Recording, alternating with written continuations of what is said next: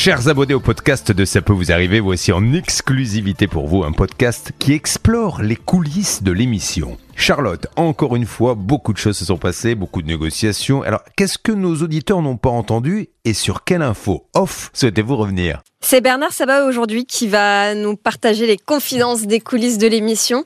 Alors Bernard, commençons par, euh, comment dire, désamorcer une bombe. Hervé n'était pas très content qu'on l'ait associé au Pokémon Ronflex. Bah oui, parce que moi on m'appelait Pikachu, donc en plus on avait euh, le, le petit euh, son qui était génial. Pika Pika Pika Pika Pikachu, et le problème c'est que évidemment on l'a on l'a baptisé Ronflex. Donc euh, sincèrement, je pense qu'il a pas apprécié du tout. Bon, Ronflex, c'est vrai que c'est un personnage de Pokémon qui est un petit peu dans bon point, hein, voilà, disons les choses a le contrarier. Donc ça l'a contrarié. Mais en même temps, euh, aucun Pokémon n'a vraiment de, enfin n'est vraiment beau. Enfin, je veux dire, c'est des Pokémon quoi, c'est des personnages de dessin Oh animé. non, je ne vais pas dire ça, moi Pikachu quand même, c'est. Pikachu, il est mignon. J'ai fait quelques dé- défilés de mode en tant que Pikachu. euh. Oui, c'est vrai. Dis-moi, c'est Hervé qui a la place que j'occupe actuellement au Exactement. micro. Pourquoi? Oui, alors je sais pas si par colère il a renversé son café ou quoi, mais la table est dégueulasse. Je tiens à le Bah dire. oui, mais il prend son petit déjeuner sur cette table-là, donc c'est bien de le signaler. Tous les matins, il prend son petit déj. Hervé, si tu nous écoutes, je suis pas contente. À la prochaine fois, il faudra faire le ménage après ton passage. Euh, Est-ce qu'on peut parler euh, de désamorcer une deuxième bombe? Parler d'une autre petite boulette de l'émission, Bernard? C'est qu'on t'a voulu faire du suspense. Alors, je, je vous promets que je ne vous mens pas, chers auditeurs, et Charlotte, je te mens pas. La preuve, c'est que j'en ai apporté la preuve un petit peu plus tard. Euh, J'ai appelé, donc, euh, évidemment, on a appelé une dame qui a décroché, qui s'appelle Catherine, qui travaille bien, évidemment, chez JP Maçonnerie. Donc, on a entendu sa voix. Euh, Annie a bien confirmé que c'était bien elle. Ouais. Et puis, quand on a appelé Javier en, en- en parallèle avec euh, Céline, les deux ont recraché simultanément. Ouais. Non, pas Rac- recraché, mais J'étais en train de me dire, euh, racracher euh, quoi euh, Recracher le, le même discours. simultanément et non pas recraché. Bon, on va les remettre dans l'ordre. Oui. Et donc, euh, Julien m'a dit, rappelez. Mm. Donc, j'ai rappelé pour lui faire plaisir. Et je lui dis, j'ai entendu la voix de, de- de Catherine à l'appareil. Donc, moi, j'étais serein. Et donc, j'ai dit à Julien, écoutez, vous voulez écouter la, la personne? Donc, j'ai lancé cet appel-là. Et évidemment, elle est tombée sur une, on Mais- va dire, un répondeur euh, neutre. Oui, un truc de robot enregistré, oui, euh, c'est ça. Et donc, euh, ça a complètement fait louper ton effet. Mais dis- dis-moi la vérité, est-ce que tu t'es, c'est parce que tu t'es trompé de numéro en rappelant ou Sincèrement Oui. Oui, j'en étais sûre, j'en étais sûre. T'as appelé le fixe, Oui, mais je voulais pas le dire au patron. t'as rappelé sur le fixe où il y avait une messagerie Oui. préenregistrée par un robot, alors Mm. que c'est sur le portable qu'il y avait la messagerie. Donc, c'est pas beau de dénoncer les choses en podcast, euh, Charlotte, mais patron, oui, Oh. j'ai fauté. Non, mais t'inquiète, ça reste entre nous, il n'écoutera pas. Bon, à part ça, est-ce que sur ce dossier, quand même, on va avancer? Non, parce que Monsieur Ravière Piche a raccroché. Ah oui, il était sur la route, je l'ai fait euh, mettre sur le bas-côté pour qu'il parle à Courbet, et dès qu'on est rentré dans le vif du sujet en citant le nom de Anne euh, Yvonne, il a raccroché au nez, et puis Catherine, euh, qui, qui officie chez JP Maçonnerie, bah, a Ouais. raccroché aussi en même temps, donc je n'en sais rien. Est-ce que tu crois qu'elle s'appelait vraiment Catherine?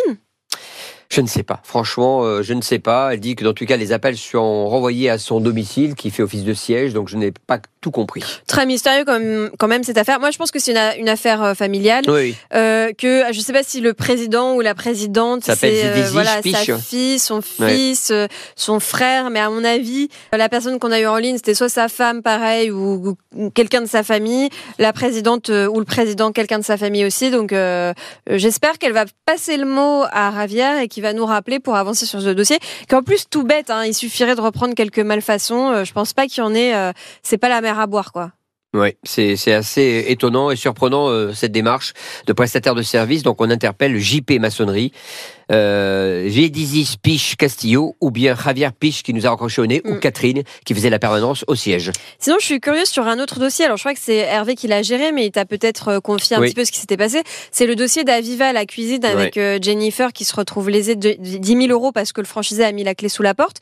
Euh, on a bien compris qu'il se passerait rien. Est-ce que tu sais ce qui s'est dit exactement entre le directeur général et Hervé? Oui, j'ai entendu Monsieur Abou parler avec Hervé. Euh, je crois que Monsieur Abou était à bout parce que on a parlé évidemment de cette situation. Lui, il a un franchisé qui tient pas la route et il y a pour 300 000 euros de dette. Quand on, a, on dépose le bilan, évidemment, on passe dans les mains d'un mandataire qui va lui arbitrer de se dire euh, à la maison mère, est-ce que vous avez quelqu'un qui peut reprendre le dossier et on va lui vendre les dossiers à, à prix coûtant ou à bas prix, comme ça au moins on récupérera de la trésorerie pour payer différents prestataires. C'est ce qui est en train de se passer là. Et il semblerait qu'il y ait un franchisé qui est à Vannes qui pourrait être intéressé de reprendre le fichier du client. Mais là, dans notre cas de figure, euh, notre témoin qui est venu aujourd'hui, elle, elle n'a pas utilisé euh, euh, les prestations. Elle, a juste versé un compte de 10 000 euros. Et c'est ça qui m'inquiète, euh, Charlotte, je vais pas te mentir.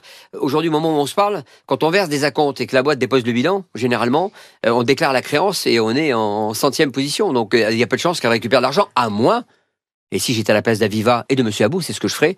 Je ferais un geste commercial. Je ferais un avoir sur des accessoires. Je ferais n'importe quoi, mais je laisserais pas ses clientes avoir une si mauvaise image de Aviva. C'est vrai que ça donne pas une très bonne image de la marque. En plus, soyons, soyons honnêtes, soyons clairs, la, la cuisine n'a probablement jamais été mise en fabrication. Sûrement. Le seul problème, c'est que ce monsieur-là franchisé a conservé ses 10 000 euros dans sa trésorerie, euh, et puis il a fait n'importe quoi. Et le problème aujourd'hui, c'est qu'il y a des clients qui sont lésés et le franchiseur donc qui est pénalisé. Et, et d'ailleurs, à la limite, peut-être que l'issue du dossier, ce sera au niveau euh, pénal avec l'enquête en cours, parce que si oui. elle a donné 10 000 euros en février 2022 ou même euh, avant, je, je me rappelle plus à quelle date, mais euh, il y a déjà des mois et des mois, au moins un an, hein, je, je, crois, euh, et qu'elle était censée être livrée en octobre 2022 et qu'il a mis la clé sous la porte en septembre, ça veut dire que normalement, s'il est sérieux, il a au moins commencé à fabriquer des éléments de la cuisine. Pas du tout. Vous avez entendu ce qu'a dit Monsieur Abou. Peut-être que euh, Julien l'a pas entendu dans le détail, mais moi j'ai écouté Hervé parler avec ce monsieur-là. Il disait, dans tous les cas, ce monsieur était en train de faire un transfert de clientèle dans notre dos. Ça veut dire que ah,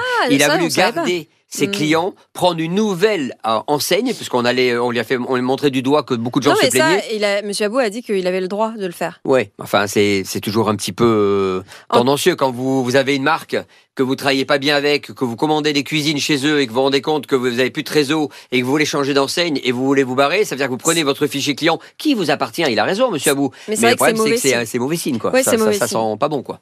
Oui, effectivement. Donc là, peut-être qu'il y aura une suite pénale au dossier. Euh, En tout cas, ce qui est sûr, c'est que Jennifer a porté plainte. Donc on verra.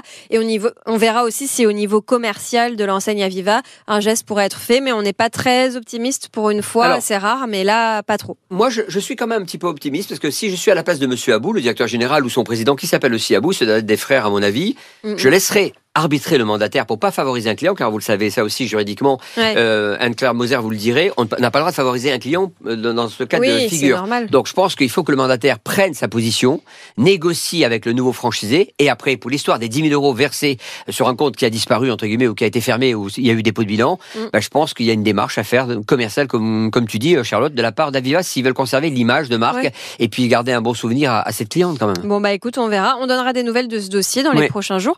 Et en attendant, on se dit à demain. Euh, à demain, jeudi, on sera là en direct et, et toujours là pour le podcast juste après l'émission. Avec plaisir. Bisous.